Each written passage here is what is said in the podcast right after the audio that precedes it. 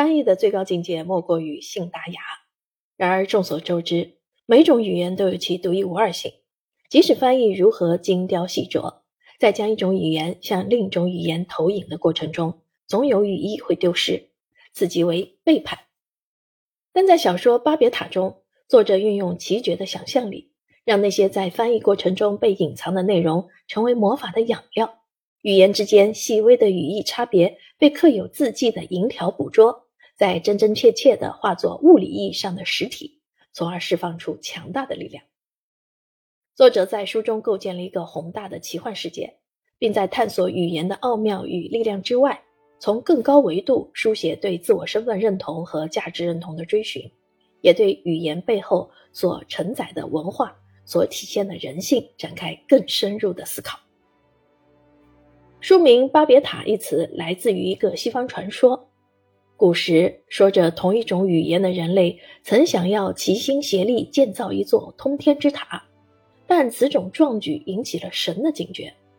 为了阻止人类，神扰乱了人类的语言，让他们无法顺畅的交流，从而建塔一事也就化为泡影。后世将那座未完成的塔称为巴别塔。巴别的意思是变乱。混淆之意，而后巴别塔逐渐成为语言翻译与交流的象征。十九世纪二十年代，男孩罗宾从广州的一场瘟疫中死里逃生，被洛弗尔教授带回英国，进入牛津大学巴别塔学院学习刻银术魔法。当时，语言翻译借由银条这一工具所发挥的力量，不仅提升了人们的生活品质，也使得英国成为世界上最强大的国家。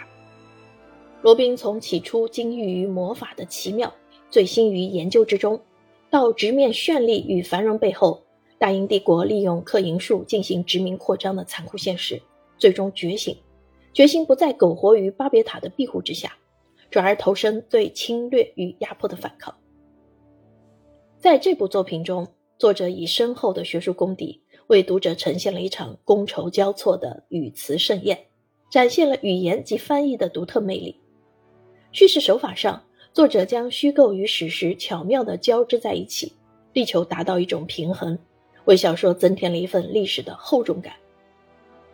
作者邝灵秀，美籍华裔作家，剑桥大学哲学硕士，牛津大学理学硕士，现于耶鲁大学东亚语言与文学系攻读博士。他是美籍华人，他与主人公罗宾有着相似的背景，也曾面临同样的身份困境。